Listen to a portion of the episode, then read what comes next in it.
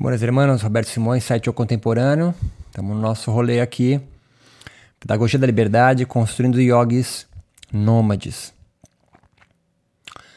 Como desenvolver então um bom senso entre os grupos nômades, diferente do consenso entre os grupos sedentários? Arte e literatura, como já colocamos, é a chave para uma educação yogica libertária nomádica. Ela desenvolve ou põe em curso a estética desse coletivo, dará forma, informa a sua filosofia em processo às massas. Estes nem sabem que estão agrilhoados a sistema de dominação. Daí não adianta fornecer uma nova filosofia para os libertar, antes é preciso torná-los cientes de suas alienações. Não é o fim de mar, ilusões, utopias, mas de a vida, a ignorância, que se vive numa ignorância. É saber que se é ignorante. Para ter vídia ou conhecimento, depois força para em diálogo bom sensual erigirem ou participarem de suas próprias formas tesudas de yoga ou traçar suas próprias linhas de fuga, cair fora dessa. Agora sim, podem se pensar libertos, até para aceitarem quanto negarem a participação ou a criação de seu próprio rolê. Então entenda, você professor de yoga, vamos pensar assim. Com um mal-estar, com a tua prática que já é única, singular. Todo professor de yoga tem uma prática singular. Alguns se moldam mais ou menos. E você tem um coletivo, você entende as necessidades desse coletivo. E você aos poucos vai percebendo a sua estética, vai percebendo então a sua filosofia que essa estética carrega.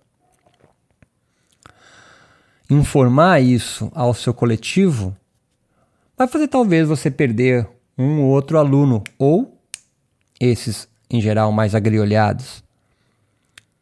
Aumentar a sua audiência. Estou tentando ser bem pragmático nisso. Você, aluno, você é aluno numa pedagogia da liberdade, que constrói então yogas nômades, você saber se está nesse processo ou está sendo capturado por esses aparelhos de captura de desejo, institucionalizantes, religiosos. Deve entender se, primeiro, a tua prática tem diálogo, sendo bem claro. Não tem diálogo, você está muito mais próximo ao afeto religião do que ao afeto filosofia do yoga. Isso é construído juntos. Não só com aulas teóricas, é na aula prática mesmo, de formação de posturas.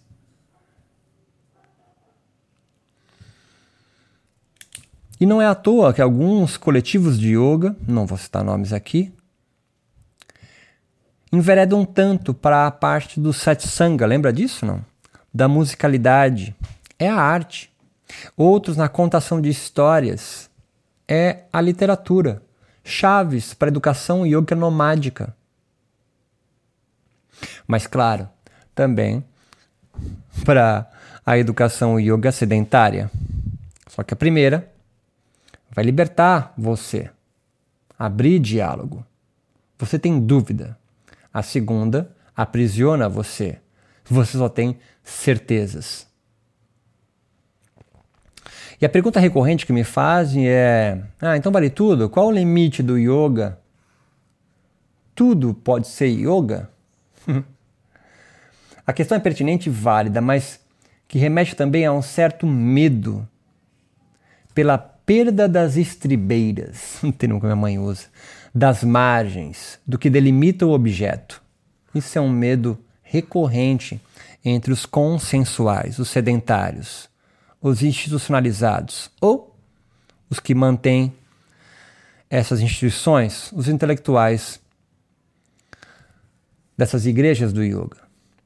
A resposta a isso é o bom senso. Bom senso é construído, e a pedagogia da liberdade constrói isso pelo diálogo.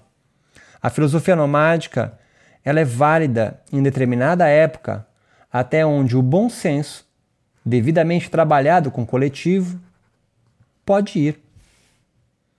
até onde então faz sentido as massas yogas daquela coletividade.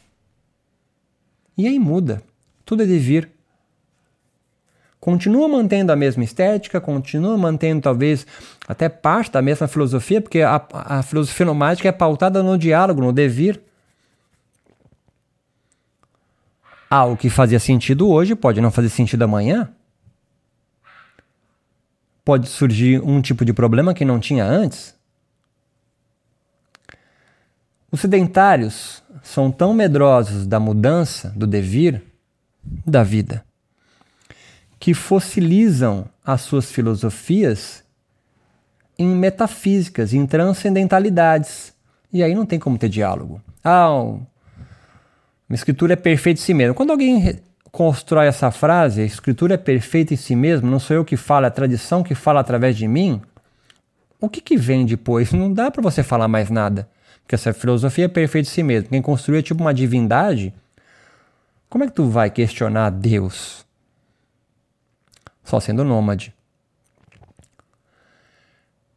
Estas determinarão uma espécie de um colegiado de notáveis, né? É muito fácil encontrar entre as igrejas do yoga esse colegiado de notáveis. Eles até se vestem com roupas diferentes há uma distinção. Algo yógico, bom sensual, hoje pode se dissolver amanhã. Não somos, mas estamos sendo. Não há universais ou perenes yógicos. O yogas tem uma certa plasticidade. Há uma plasticidade yógica que é ensinada na pedagogia da liberdade, na construção de yogis nômades. Só há encontros yogicos, diferente dos yogas consensuais imediatistas, que só serve a determinadas classes que objetivam chegar ou se manter na hegemonia do campo do yoga. Eles inculcam uma filosofia e uma estética yoga a priori, perene, cristalizada. Isso não é educação, é inculcação. O senso comum yógico identifica esse tal mal-estar entre as diversas práticas, métodos, escolas, superestruturas, como chamamos, ou as formas que vivem hoje. Os metafísicos, no entanto, logo sobem muros delimitando esse mal-estar, senso comum, em seus universais consensuais, encaixando-os lá. Eles interpretam a sua experiência. Os nômades não. Entendem que o senso comum, esse tal mal-estar, por exemplo, reside em um problema real, não metafísico. É desse mundo, é imanente ainda não dialogado, arejado, pensado, ventilado, bom sensualmente. Por isso retórico. O diálogo deve existir. Daqui novas linhas de fuga devem ser traçadas, mantendo a mesma coletividade nomádica ou não, abrindo outras. As contradições, as discussões, a tensão é parte comum entre as coletividades yogas nomádicas para criar soluções yogas adequadas àquela coletividade. As instituições yogas sedentárias, com medo das cismas, se cristalizam momentaneamente numa clareira. Os nomádicos se cristalizam, mas é sempre durante um pequeno tempo eles não seguem trilhas. Eles constroem clareiras. Que podem funcionar ou não. Pode ser experienciada durante um tempo e depois dissolvida. Não há um colegi colegiado de notáveis que deliberam, mas intelectuais orgânicos que surgem do diálogo. Podem se dissolver ali mesmo também a filosofia yoga nomádica deve ser um empoderamento teórico prático, visando a estruturação do presente coletivo dessa comunidade yógica,